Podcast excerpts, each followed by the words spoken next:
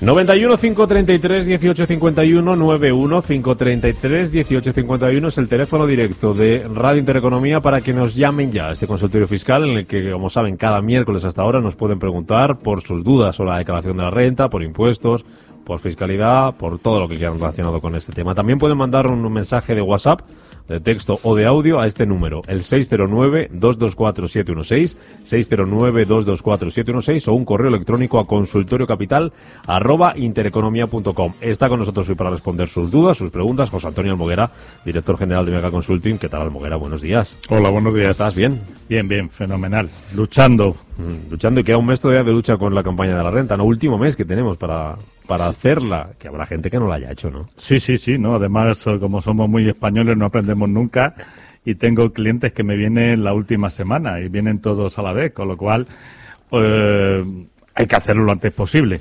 Primer- primero porque si nos devuelven, nos devolverán rápido y segundo, si hay que pagar, que recordemos que no se paga ahora, se pagará el día 1 de julio, que es cuando Hacienda hará los cargos con independencia de que se haga antes. Por lo tanto, hacerlo y quitaros esto de encima. Te iba a decir que cuanto más tarde la hagan esos clientes, esos eh, contribuyentes de la declaración de la renta, más tarde les van a pagar. Pero no sé si es así, porque ha habido como cierto parón, ¿no? Están tardando en devolver. Hubo mucha prisa al principio eh, y ahora como que yo conozco mucha gente que no todavía está esperando a ver qué pasa y ya la ha hecho hace tiempo. Un- Un Pero- mes puede ser normal. Pero eso, eso lo decíamos todos los asesores y las personas que estamos ahí. Es decir, cuando hay elecciones todo vale.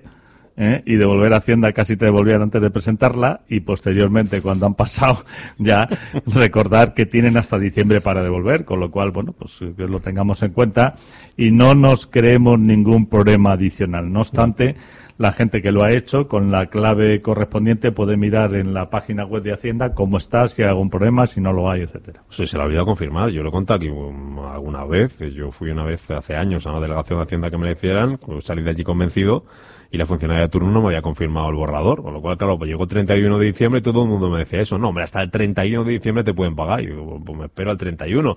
Ay, amigo, cuando ya estábamos a 10 de enero no me habían pagado, dije algo pasa. Y lo que pasaba era eso. Sí, sí, además lo que estás diciendo de Hacienda, recuerdo una cuestión importante porque me vienen clientes al despacho con problemas de declaraciones que le han hecho en Hacienda y que después le cobran la sanción correspondiente. Que sepáis que aunque lo haga Hacienda, Hacienda no es responsable de nada. Los responsables somos cada uno de nosotros, aunque te lo hayan hecho en Hacienda. Y si se han equivocado o no le hemos dado todo lo que teníamos que hacer, nosotros somos los que si nos hacen inspección tributaremos por lo que no hemos tributado más la sanción correspondiente. Yo me libre de la sanción. No me digas cómo, pero me libre de la sanción. Oye, antes de ir al Moguera con los oyentes, ¿has visto la portada de expansión? Autónomos y pymes se enfrentan con Hacienda y piden que deje de enviar cartas amenazantes. Sí, no- Amenaza Hacienda. Hacienda amenaza continuamente. Es decir, vamos a ver, hay un problema básico y fundamental ahora, y os lo digo porque los autónomos eh, y las pymes estamos teniendo un montón de cartas de Hacienda. Están enviando cartas diciendo, por un lado, cuál es el promedio de beneficios que tienen en la zona nuestros servicios. Con lo cual, si nos desviamos, que cuidado con lo que hacemos. Y segundo, y es peor todavía, nos están haciendo revisiones de declaraciones de otros años en las que nos quitan un montón de gastos, incluido, por ejemplo, los gastos correspondientes a vehículos. Es decir, tengo gente que se tiene que desplazar de un sitio a otro y resulta que mete una parte de los gastos del vehículo y Hacienda considera que no son deducibles porque no es un bien afecto a la actividad y por lo tanto no te deja deducirte y te lo quita como gasto. Eh, esto tiene que cambiar. A- alguien tiene que poner coherencia a todo esto. Vamos a ver qué duda le ocupa Manuel. Manuel, ¿qué tal? Buenos días.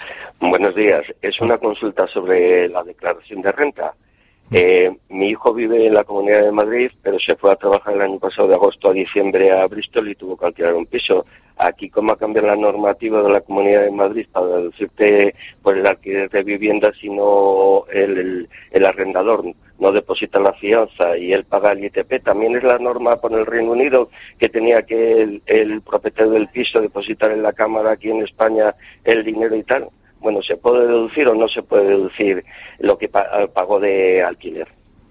Sí, Manuel, eh, la cuestión básica es que tu hijo se podía deducir siempre y cuando hubiera sido efectivamente el piso en Madrid, eh, hubiera estado viviendo en Madrid en ese piso, sí es deducible, Y como bien has dicho, y es algo que la gente no sabe y que tiene que tener en cuenta, y es que tiene que estar depositada la fianza y además pagada el ITP. Eh, pero lo de Bristol no es deducible. No es deducible. No. Vale, pues muchas gracias. Gracias, Manuel. Manuel. María Luisa, buenos días. Hola, buenos días. Mire, tenemos una tiendita que teníamos antes nosotros y ahora la hemos alquilado, pero hemos dejado un mes de, para que la arreglen, un mes sin, sin cobrar. Eh, ¿Me tienen que pagar el IVA de ese mes y cómo se refleja esto en la tienda o, o si no hay que reflejarlo? Estamos en la Comunidad de Madrid. Muy bien, gracias, María Luisa. María Gracias. Luisa, vamos a ver. Eh, te recuerdo, solamente se tributa por las cantidades que, que se reciben. Por lo tanto, el mes de carencia que tú has dejado a efectos prácticos no tiene ningún tipo de retribución, que además lo hace muchísima gente para obras, para lo que sea de, de la persona que entra. Por lo tanto, solamente tienes que meter como ingreso lo que has recibido realmente. El mes de carencia no lleva IVA, no lleva nada. Es decir, olvídate, es como si no se hubiera cobrado absolutamente nada, que es como ha sido. Y después los gastos que son deducibles, te recuerdo que son todos aquellos gastos necesarios para la obtención de ingresos. En tu caso será la comunidad si lo pagáis, será el IBI si lo pagáis y será el seguro si también lo pagáis, además de la amortización correspondiente. Vamos con más consultas. 91 533 18 51 es el teléfono directo. El WhatsApp 609 224 716. Preguntan a través de correo electrónico intereconomía.com. Tengo un hijo que vive en la unidad familiar de 24 años. Dice, ha percibido en 2018 5.000 euros. Las preguntas eh, son, ¿tiene que realizar la declaración con esos ingresos o tendría que meterle en la unidad familiar? Vamos a ver, lo primero, eh, el hijo de 24 años nunca puede pertenecer a tu unidad familiar. Te recuerdo que para que sea unidad familiar, al 31 de diciembre no tiene que haber cumplido todavía los 18 años. Si los ha cumplido, ya no es unidad familiar. Otra cosa distinta es que todos aquellos hijos menores de 25 años que convivan con los padres y no tengan rentas superiores a 8.000 euros y no hagan su declaración, mirad esto último que estoy diciendo, los padres sí podrán deducirse de ellos como, hij- como hijos, aunque no pertenezcan a su unidad familiar. ¿El hijo tiene o no que hacerlo? Pues dependerá. Es decir, si el hijo los rendimientos han sido de trabajo, en principio no tiene que hacer la declaración si no tiene otros rendimientos de otra cosa. ¿Por qué? Porque no llega a los 12.643 euros que marca la ley. Por lo tanto, el hijo no tiene obligación y en ese caso el padre sí se podrá deducir. Mm. María, buenos días. Hola, María. No sé si tenemos ahí a María para que nos... eh, Venga, vamos con otra llamada. Buenos días. Hola, muy buenos días. Buenos días. ¿Su nombre cuál es? Eh, Félix. Félix. Díganos. Quería hacer una pregunta concreta para eh, el IRPF. Eh, es referente a que, bueno, eh, en ocasiones los bancos, para que les traigas los productos, en este caso un plan de pensiones, te bonifican. Pero hay una servidumbre de cuatro o cinco años. El caso es que a mí eh, no me acordé y me han cobrado la servidumbre, que fue lo mismo o más que me dieron. Entonces mi pregunta es, tengo entendido que se puede desgravar y era para ver si me lo pueden, lo mismo que me lo imputé cuando me lo dieron, eh, que ahora me lo puedo, eh, me lo puedo desgravar y era para que me lo confirmaran y me dijeran en qué casilla. Mm, Pues a ver qué dice el experto. Gracias, Félix. Perfecto. Fel- Félix, vamos a ver, efectivamente, eh, cuando se recibe es una retribución en especie que te, te imputan en tu declaración de la renta y son siempre rendimientos de capital mobiliario. Lo meten ahí, te hacen el pago a cuenta correspondiente. ¿Qué es lo que pasa cuando lo devuelves? Cuando lo devuelves, esa penalización también se puede considerar como un rendimiento negativo de rendimiento de capital mobiliario, en cuyo caso en el epígrafe de rendimiento de capital mobiliario, que además el banco te dará el justificante correspondiente, figurará en vez de con signo positivo, con signo negativo la cantidad que te han cobrado. Pero vuelvo a decir, el banco te tiene que dar el justificante correspondiente en el que figure que realmente se considera como una retribución negativa en este caso. A ver si ahora sí que nos escucha. Escuchamos a María. María, ¿qué tal? Hola, buenos días. Buenos días. Hola. Y gracias de antemano por su programa. Eh, mire, le quería preguntar con respecto a la venta de unas acciones para la declaración de la renta. Mm. Vamos a ver, es un poco largo. Yo compré unas acciones de Unión Fenosa entonces, en el noventa y tantos, pero como luego hubo una OPA en el 2009 de gas natural sobre Unión Fenosa, yo no me cogí tontamente a la OPA y me hicieron un canje de cinco acciones de Unión Fenosa por tres de gas natural, que ahora es Naturgy. Entonces yo ahora he vendido unas acciones de Naturgy. Para hacer la plusvalía que tengo que contar, desde el precio del noventa y tantos de Unión Fenosa o del precio cuando me hicieron la OPA de gas natural, que es lo que es Naturgy. Eh, vamos a ver, María, mira, es muy sencillo. Le- para determinar la ganancia o pérdida patrimonial, eh, lo, que te lo que te piden es la diferencia entre lo que te costó a ti lo que tienes, es decir, cuánto pagaste, aunque haya ido cambiando, y lo que has recibido. La diferencia es lo que tienes que tributar. Eh, que serán las primeras compradas de gas natural o de, o de- de la primera sociedad que, Fenosa. comp- que O compraste. sea, las primeras de Unión Fenosa. de Correcto, 90 y tantos. Unión Fenosa, que es donde tú hiciste la inversión, imagínate que te costaron cuatro, ahora recibes seis, pues Sí. has tenido una ganancia de dos. Otra cuestión, has hablado de noventa y tantos. Te recuerdo, si es anterior al 94, puedes aplicar coeficientes reductores. Eso es Ajá. importante que también lo tengas en cuenta para determinar qué fecha en la que realmente lo puedes aplicar y el coeficiente reductor que aplicarías es la exención del 25% cada año anterior al 94. ¿Y eso por qué, Almoguera? Esos son unos coeficientes reductores que han existido, que en un momento determinado, en el 2006, no los quitaron, pero que cuando quitan un derecho, lo que no pueden hacer es quitar los derechos consolidados que tenemos. Y entonces nos dejan aplicar todas aquellas personas que habían adquirido bienes antes del 94, que podamos aplicar ese coeficiente que puede estar exento de la, de la ganancia hasta el 19 de enero de 2006. Duda resuelta, ¿no, María? Sí, muchísimas gracias. Gracias. Hasta luego, María. Vamos con más llamadas. Jacinto, ¿qué tal? Buenos días. Hola, buenos días. Ah. Eh, mire, yo quería saber dos cosas. Eh, yo he comprado un piso y lo he alquilado, eh, entonces quiero saber, ¿qué me puedo desgravar de los impuestos, es decir, de, la, de impuestos de transmisiones y notario y gestoría? Esa es una pregunta. Otra pregunta, ¿cómo se hace el tratamiento del 3% del valor de construcción? En este caso. Perfecto. Muy bien. Gracias, Jacinto. Vamos a ver, Martín. Jacinto, la primera cuestión importante. Tú no te puedo decir nada de eso que me estás diciendo de los impuestos pagados. Te voy a, ver- te voy a decir cómo funciona. Esto, ahora, cuando lo has comprado, son rendimientos de capital inmobiliario. Como rendimiento de capital inmobiliario, te recuerdo que es como ingreso el importe que recibes y como gasto todos los gastos que tú estés pagando que sean necesarios para el alquiler. ¿Qué gastos estás pagando que son necesarios para alquiler? Seguros, comunidad, el IBI y, como bien tú has dicho, el 3% del valor de construcción, que es la amortización. Este último epígrafe, ¿cómo se calcula? Te recuerdo, solamente por construcción. Te vas al recibo de contribución. En el recibo de contribución tienes un, eh, tienes un valor para la construcción y otro valor para el terreno. Tú imagínate que del valor total la construcción es el 40%. ¿Vale? Es una simple regla de tres. Sí. Si es el 40%, después te coges lo que te ha costado el piso, le sumas esos impuestos que has pagado, etcétera, y ese es el valor real del piso. Y sobre ese el valor real del piso lo multiplicas por el 40%. ¿Me sigues? Sí, sí. Ese 40% que te ha dado es sobre el que aplicarás la amortización del 3%. Es decir, Sí. no sobre el recibo de contribución, que solamente te determina el porcentaje, sino sobre la inversión total Sí, pero la realizada. inversión total. O sea, la inversión total entra entonces el... Notario, de- registro, impuestos, impuestos, todo to- eso. Todo eso se todo suma lo- a lo que me ha costado realmente, ¿no? Justo todos los gastos que has tenido, que además todos esos gastos te vendrán bien si el día de mañana quieres venderlo, porque eso es lo que forma el valor de adquisición. El valor de adquisición, efectivamente. Todo, todos los gastos. O sea, lo Todos. que me costó más los impuestos y... Notario, registro, notario, lo que, registro, lo que tengas. Sí, sí. Vale, muchas gracias. Gracias. Adiós. José, ¿qué tal? Buenos días. Hola, buenos días. Hola. Mire, eh, quería preguntarle, yo compré unas acciones del Banco de Santander en el 2011 y otras en el 2012 Mm. y del 2012 las vendí el año pasado, el 2018, pero desde el 2011 al 2012 me han estado dando eh, dividendos y yo eh, pues cogía la suscripción, daban eh, pues una acción gratis por cada tanto.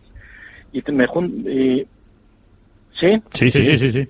Ah, y bueno, pues tengo 400 acciones de sus eh, suscritas que me parece que es a valor cero. Entonces, ¿cómo las tengo que computar en la declaración? Pues vamos a ver, eh, José. eh, primera cuestión importante. Cuando me habla de dividendos, son dividendos que no han tributado, porque cuando te han dado acciones ya no lo has tenido que incluir dentro de los dividendos de rendimiento capital mobiliario. Por lo tanto, en esta cuestión es sumamente sencillo. ¿Qué es lo que tienes que hacer? Mirar el valor de adquisición de todas las acciones que has recibido y mirar lo que has vendido, el valor de enajenación y la diferencia, aunque sean distinto número de acciones, en lo que tributas como ganancia o pérdida patrimonial. Mm, Es decir, que tengo que, que tengo que sumar las que las que tenía más las que me han dado. Correcto. ¿Eh? Todo eso, y el, valor de, el valor de compra que yo hice en su día contra el valor de venta y esa es la diferencia. sin ¿no? más, sin más. Luego luego significa que que de todas las que me han dado las, es a valor cero. Claro, claro, que además, además es así, Ya, muy bien. porque no te Y- lo han imputado. Y por último, eh, mi suegra eh, estuvo con nosotros hasta septiembre Sí, eh, en casa y luego, bueno, pues en septiembre nos consiguieron una residencia de la Comunidad de Madrid. bien. Ah, ¿Hasta qué fecha la tengo que incluir? La, la puedes incluir hasta el 31 de diciembre sin ningún problema. Eh, O sea, siempre y cuando cumpla los requisitos que tiene que Sí, cumplir, cumple mayor de el mes. 65 años, que no tenga rendimientos superiores a 8.000 y que no haga su declaración de la renta. Eh, 8.000, pero se le quita el mínimo personal, ¿no? Efectivamente. Que serían 6.000. ¿Pero se Claro. puede incluir hasta diciembre? Sí, sí, hasta diciembre, sin ningún problema. Vale, pues muy amable, muchas Muy bien, gracias. gracias. Enhorabuena por el programa. Gracias. Mercedes, buenos días. Hola, buenos días. ¿Cuánto trabajo se nos acumula? Madre mía, qué maratón. Mira, yo quería hacer una preguntita sobre un fondo. Yo he tenido un fondo con comisiones explícitas, he tenido unas plusvalías que he vendido Sí. y sobre esas plusvalías haciendo al venderlo, pues me ha retenido, no me acuerdo lo que sea, lo El que 19%. corresponda. El 19%. Sí. Entonces yo lo que quería preguntar es mm, si cuando haga la declaración de la renta esas plusvalías que he tenido las puedo tratar como si fueran dividendos y compensar el tanto por ciento, no sé si es el 25%, con minusvalías que he tenido de la bolsa. No, pues te, explico. Primera cuestión, eso, eh, lo que has recibido de los fondos son ganancias patrimoniales por las cuales, eh, es decir, tú lo, in- lo incluyes, Vale. ¿eh? ganancias o pérdidas patrimoniales, lo que hayas tenido. Vale, o sea, no se trata como si fueran dividendos. no, no, ¿verdad? no, si son fondos de inversión, no. Vale, ¿Eh? y otra pregunta. Y teni- Ese- ese- eh, per- ese- Perdona un segundo. Y, y- y además, además eh, que sepas que lo puedes compensar con hasta el 100% de las pérdidas que tengas o de las ganancias que tengas. No, ya no es el 25%. El 25% es solamente con los rendimientos de capital mobiliario. Ya, pero no puedo compensarlas con plusvalías de acciones, ¿no? Sí, sí, sí, perfectamente. Ah, ¿sí? Los fondos de inversión se, se compensan Ah. y además al ponerle la declaración de la renta verás que se compensan con hasta el 100% Ah, vale. de la pluralidad de las acciones. Que O eso sea, es lo que lo te hace- estaba lo contando. pro- lo hace el programa, ¿no? automáticamente, con hasta vale, el 100%. Y si te sobrara algo de sí, pérdida, sí, eh, sí, sí. eso te compensaría con el 25% de los rendimientos de capital mobiliario. Pero ganancias con pérdidas el 100%. Vale, vale. Y otra pregunta. eh, Era un fondo que tenía comisiones explícitas, es decir, que me han cobrado, por ejemplo, mil y pico euros a lo largo del año de Sí. comisiones que me las quitaban de la cuenta corriente Sí. y el del banco me dice que esas comisiones no me, la- no me van a aparecer en la declaración de la renta. O sea, que es como que yo he tenido esas plusvalías, no, Sí, no puedo sí. compensarlas No, con nada. de- No ¿será lo puedas compensar. Esos son como, esos no son comi- comisiones por administración. Si fueran, sí podía ser deducible, pero eso está vinculado no tanto con fondos, sino con acciones. Gracias, Mercedes. Vale, muchas gracias. Oscar Mercedes. Zaragoza, terminamos con usted. Buenos días. Sí, hola, buenos días. Venga, le voy a pedir brevedad, que tenemos un minutito. Mire, llamaba para hacer una consulta. Mis padres han vendido el año pasado una tierra de labranza en Castilla y León. Hmm. Eh, querría saber eh, dónde se incluyen, era una tierra heredada, dónde se incluye tanto el precio que les han pagado como el precio en, en el que en su momento valoraron la herencia y los gastos, en qué apartados. Perfecto, mira, es en el epígrafe correspondiente a ganancias patrimoniales. ¿eh? En, dentro de ganancias patrimoniales, uno que es otras ganancias patrimoniales. Hay veces que os metéis, pone eh, bien inmueble, que es lo que tiene que poner, que son los terrenos, y automáticamente te pide valor de adquisición, fecha de compra, fecha de adquisición, fecha de venta y valor de venta. Y automáticamente te sale la ganancia o pérdida patrimonial. Mm, Vale, venga, pues nada, esto. Gracias, Oscar. Venga, muchas gracias. Hasta luego. Antonio Moguera hasta aquí, ¿eh? Que, Ah, muy bien. que no ha sido muy bien. Es que a ti esto te encanta. eh, Y hubieras estado otro rato. pero, eh, La verdad que sí, soy más De dos en dos. Hay que meter un día la llamada de dos en dos. Hay que hacer como un concurso de la tele. A ver hasta dónde llegamos. Pues lo haremos bien y rápido. no tengo ninguna duda. Pues Antonio Almoguera, Mega Consulting. Esta tarde tienes más consultorio, ¿no? Sí, Ahora, más consultorio y... 7.45. ¿Hablo bien? A las 7.45 7.45 por un lado. y- global. Sí, y Por por, si la alguien, por y si alguien se ha quedado bien. Espera, que los hay, ¿eh? Hablaremos de economía. Pero hay en economía que no te llamen, que bastante tienes tú ya con Sí, no, solamente que te escuchen. Pero si quiere llamarte alguien aquí, 7.45 de la tarde. José Antonio, gracias, que vaya bien. Vale, hasta pronto. Hasta luego.